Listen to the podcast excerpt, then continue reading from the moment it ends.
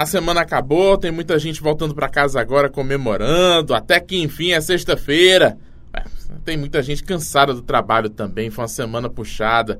Se você se estressou demais, não consegue parar de pensar nos boletos que vencem na segunda-feira, calma.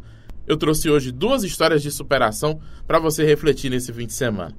Eu contei aqui no começo da semana sobre o Picos Pro Race, que foi uma prova de mountain bike que reuniu quase 400 ciclistas na região de Picos no último domingo. Tinha gente de todo lugar, vários estados e todas as idades também, pedalando ou empurrando a bicicleta nos pontos mais altos do sertão do Piauí. E tem gente que percorreu todas essas trilhas pedalando com uma perna só. O Pix Pro Race criou uma categoria para os chamados para-atletas, que para mim são atletas como qualquer um, mas de uma categoria diferente. O Paulo Santana é um desses atletas. Ele tem 31 anos e veio de Aracaju, Sergipe.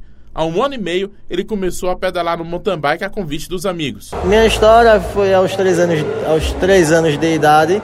Eu sofri um acidente de carro, perdi a perna do lado direito. E aos seis anos, comecei a fazer judô. Comecei a fazer judô e só agora, há um ano e oito meses atrás, eu entrei no, no mountain bike e, e tô aí. Tem um grupo de amigos que ele faz encontrões. E daí eu me fizeram um convite. Eu, daí eu fui a primeira, primeira vez e daí comecei a entrar na área do, do mountain bike, que foi na hora de competição mesmo. Outro ciclista que eu encontrei no Picos Pro Race é o Luiz Alves, o Luizinho, lá de Floriano, no sul do Piauí. Ele tem 48 anos, pedala mais de 20 e tem um currículo e tanto no ciclismo e no triatlo. Cara, em 2013 fui campeão do Pan-Americano, é, campeão brasileiro de paratriato. Em 2014 fui terceiro no, no, no Mundial em Manaus. E hoje, atualmente, eu sou vice-campeão brasileiro de paratriato e paraciclismo. Que baita currículo, hein? O Luizinho também perdeu uma das pernas em um acidente de carro. Depois disso, ele descobriu o esporte e hoje é um dos nomes que incentiva outros atletas durante as provas.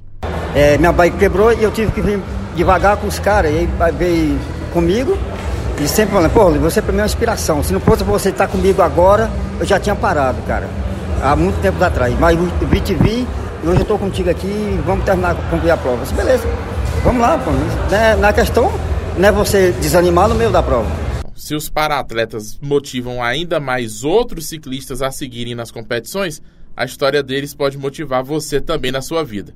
E eles merecem ser mais valorizados como atletas também.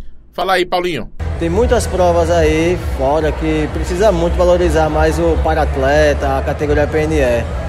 E assim, eu acho que eles têm que trabalhar muito em cima de, de da gente, de nós, né? Porque a gente mesmo tem um incentivo para qualquer pessoa que esteja no trecho, no caminho, que a gente não tem obstáculo, a gente pula as barreiras. No cidadevejo.com barra esportiva você confere a matéria completa nesse fim de semana com esses ciclistas que superam todos os limites. Um abraço e até mais.